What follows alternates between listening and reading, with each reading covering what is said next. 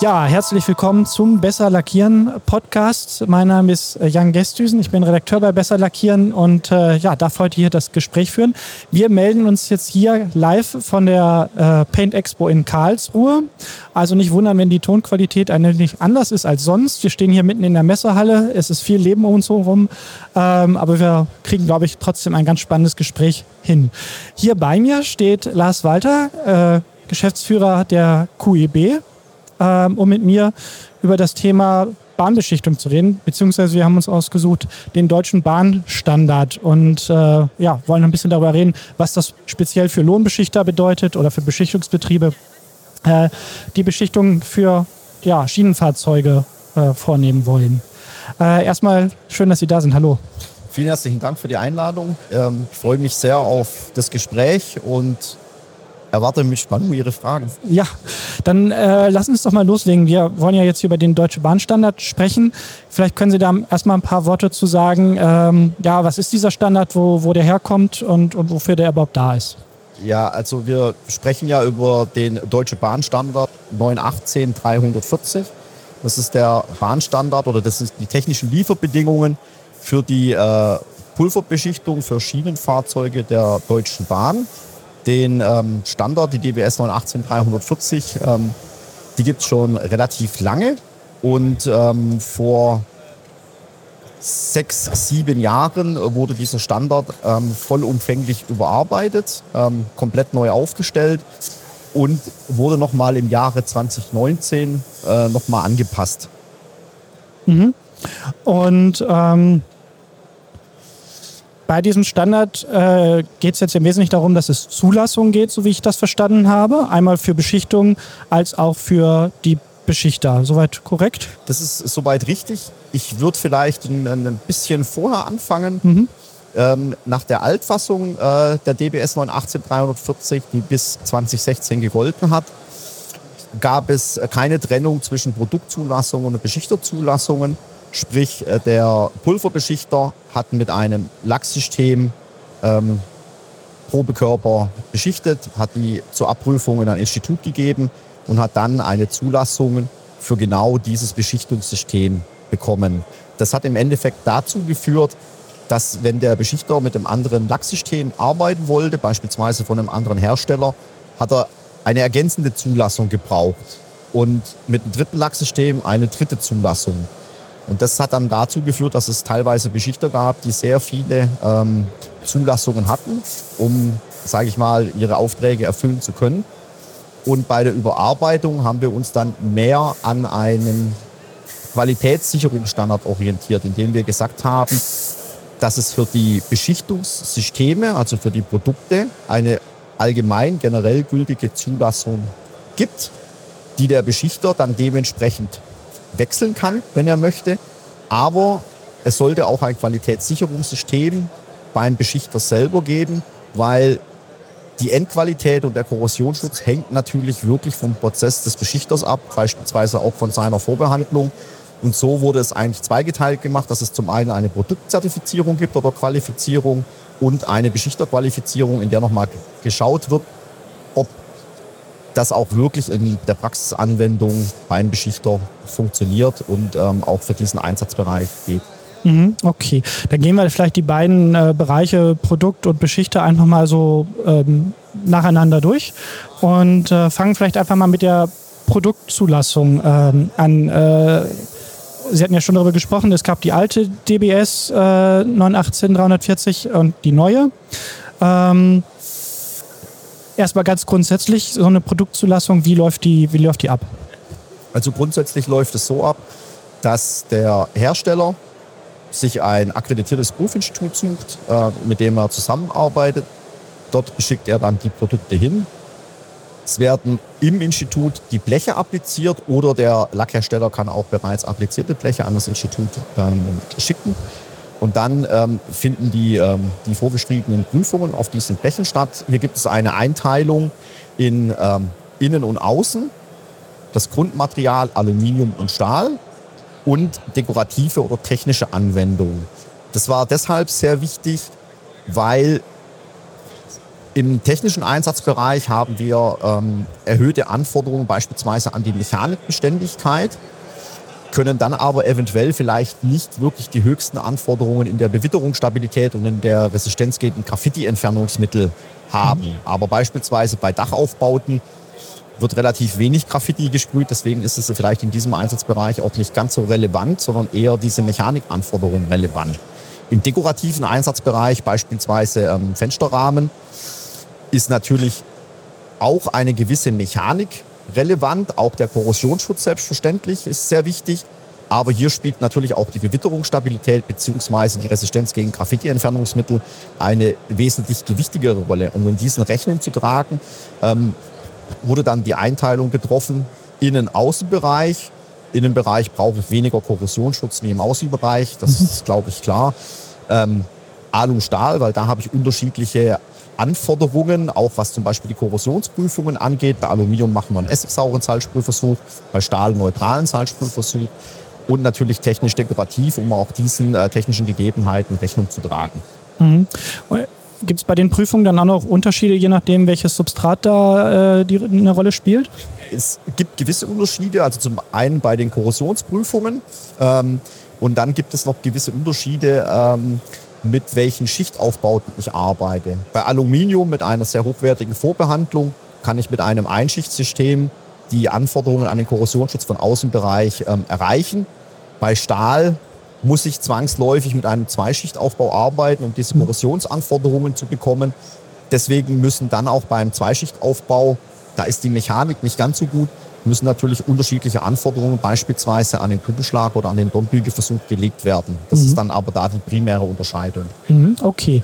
Ähm, zweites Thema bei den, bei den Zulassungen, was ich mir noch notiert hatte, ähm, das ist ja jetzt mit der Überarbeitung ähm, 2019 die Systemzulassungen dazu gekommen sind. Die hatten die eben schon mal ganz kurz angesprochen. Vielleicht können Sie da noch ein paar Worte zu sagen, wie diese Systemzulassung funktioniert oder was der Unterschied zu vorher ist oder also die Vorteile auch. Die Grundsatzidee ähm, in der Überarbeitung 2016 war, dass wir für jedes Lackprodukt oder für jede Kategorie eines Lackproduktes glatt, Feinstruktur, Seidenglänzend, glänzend, matt jeweils eine Zulassung machen für das System. Das führt aber dann zu der Konsequenz, dass ich Beschichtungssysteme vielleicht 20 Mal prüfen muss. Mhm. Glatt, glänzend, glatt Seitenmatt, glatt mhm. matt, mhm. Feinstruktur und so weiter. Sehr teuer, so sehr aufwendig. Alu, Stahl, innen, außen und dann ist das Ganze, ähm, sage ich mal, sehr, sehr umfangreich und verursacht dann natürlich auch für die, für die Hersteller durchaus relativ große Kosten. Und bei der Überarbeitung 2019 haben wir äh, diesen Punkt nochmal Rechnung getragen und haben die Möglichkeit einer Systemzulassung eingeführt, indem wir gesagt haben, wir definieren für die Beschichtungssysteme, für die einzelnen Prüfungen, beispielsweise in welchem Farbton die geprüft werden müssen, ähm, in welcher Struktur, ob glatt oder Feinstruktur mhm. und ob das ein mattes System, ein mattes System ist oder ein, äh, ein glänzendes als Beispiel. Und so ist für jede einzelne ähm, Prüfung ist es hinterlegt und wir haben bei der Auswahl schon auch darauf geachtet, dass wir jetzt vielleicht etwas kritische Farbtöne nehmen. Ja? Mhm. Und wenn ich alle Prüfungen in dieser Auswahl ähm, bestehe, dann bekommt das Gesamtsystem eine Zulassung. Und ich muss nicht jedes, jede einzelne Systemlinie quasi ähm, zulassen. Und das ist, glaube ich, A für die, ähm, für die Hersteller eine große Erleichterung, auch natürlich eine sehr große Kostenerleichterung. Mhm. Und aus meiner Sicht macht es auch durchaus Sinn, das ähm, so zu handhaben. Mhm. Ich äh, hatte noch gesehen, die Systemzulassung gibt es aber nicht für alle äh, Bereiche. Nein, das Einzige, was wir ausgeschlossen haben, ist eine Grobstruktur. Mhm. Weil dort wohl die Rezepturzusammensetzung so ist, dass man eine Grobstruktur lieber getrennt abprüft. Mhm. Deswegen ist die Grobstruktur davon ausgenommen. Mhm. Okay, alles klar. Gut, ja, also auf jeden Fall einfacher für die Lackhersteller, aber auch für den äh, ja, Lackierer dann natürlich die Sicherheit, in diesem System kann ich arbeiten und das äh, wird mir auch abgenommen. Ähm, dann wechseln wir doch mal auf die Beschichterzulassung. Äh, wir sind ja hier besser lackieren und unsere äh, Zuhörer sind im Wesentlichen die Beschichter selbst. Ähm, nehme ich jedenfalls stark an. Ähm, auch hier gibt es ja die Zulassung. Ähm, die, äh, wenn ich das richtig gesehen habe, auch diese verschiedenen Bereiche, die wir eben angesprochen haben, aufgreift, korrekt? Also innen, außen, technisch? Ja und nein. Innen, innen und außen, ja. Auch das Grundmaterial Aluminium und Stahl technisch und dekorativ nicht, weil die Anforderungen technisch und dekorativ, die kommen ausschließlich aus den Lacksystemen. Mhm. Sprich, ob ich die Resistenz gegen Graffiti-Entfernungsmittel habe, die Bewitterung, Stabilität. Deswegen ist die Beschichterzulassung nur eingeteilt in Alu, Stahl, Innenanwendung und Außenanwendung. Mhm.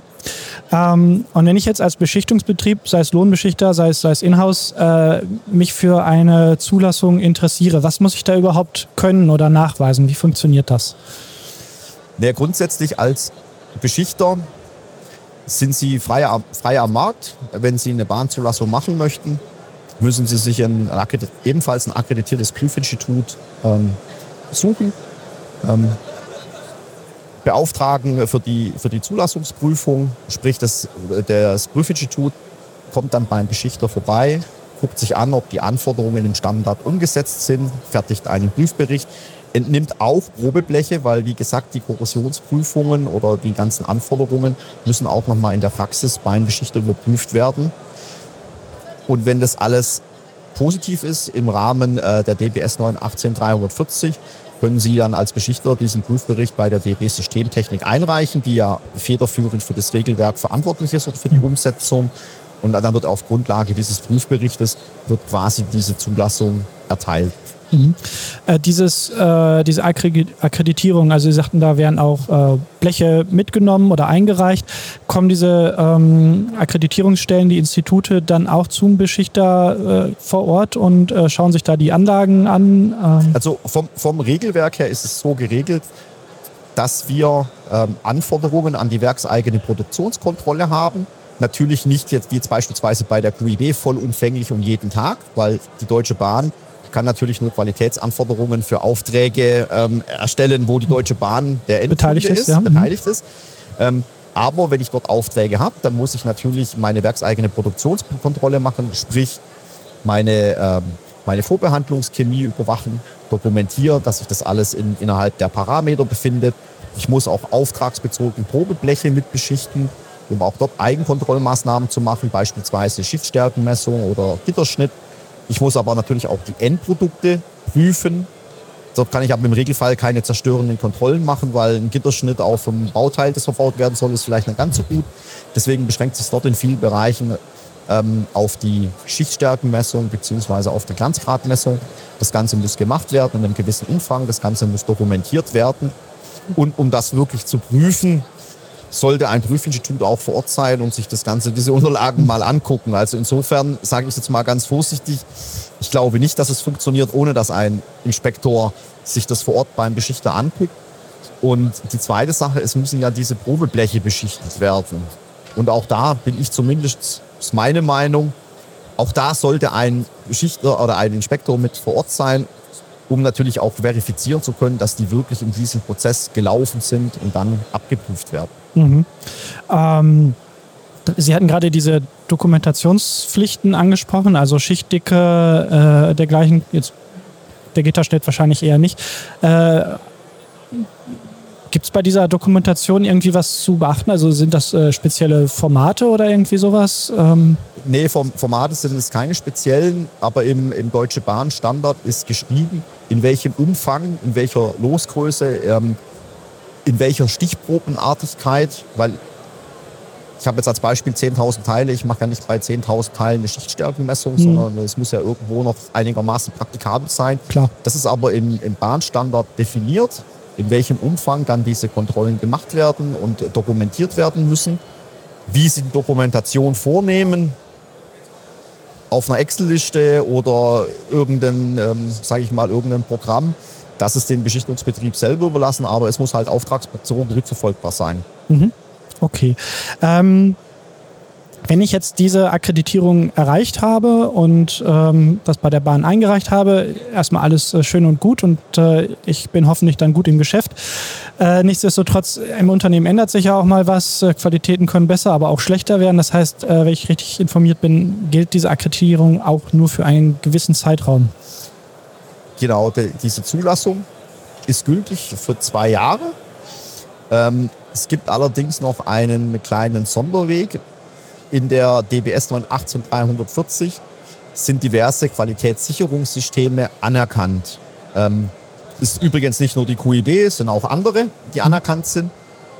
Wenn ich quasi diese Umsetzung über die anerkannten Qualitätssicherungssysteme mache, dort findet jährlich eine Überwachung der Beschichtungsbetriebe statt, in allen Gütegemeinschaften, in manchen Gütegemeinschaften auch zweimal jährlich dann sind die Zertifikate länger gültig. Dann gelten die fünf Jahre, weil die DB Systemtechnik sagt, es geht ja jedes Jahr ein Auditor hin, es wird überprüft jedes Jahr.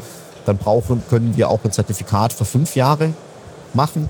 Wenn mhm. jemand den Weg geht, dass er es direkt über ein Prüfinstitut macht, dann sind die Zertifikate zwei Jahre gültig. Mhm. Man muss alle zwei Jahre quasi diesen Prozess wiederholen. Ja, also das heißt, wenn ich jetzt ähm, Mitglied bei der QIB bin und da akkreditiert bin, ähm, gilt es länger. Ah, das heißt aber nicht, dass ich mir diesen initialen Akkreditierungsprozess sparen kann. Also dass die Bahn sagt, der ist bei der QIB, der muss gar nicht mehr zu einem Institut gehen und sich da noch. Ja und nein. Wenn Sie schon, schon QIB-Mitglied sind, dann ist es ausreichend, wenn Sie das ähm, QIB-Zertifikat als Beispiel nehmen Sie müssen noch ein paar andere Dokumente einreichen, beispielsweise die Datenblätter der Vorbehandlung, natürlich auch vielleicht den Laborprüfbericht.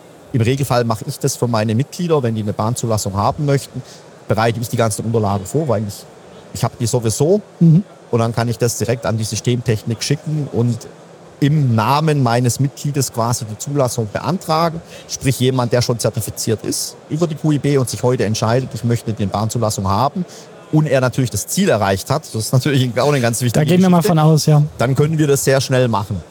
Bei einem Beschichter, der noch nicht bei uns Mitglied ist ähm, und sagt, ich möchte das gerne über die QIB umsetzen, der muss natürlich jetzt erst in den Auditprozess gehen, der muss das Ganze umsetzen, dann findet die Auditierung statt.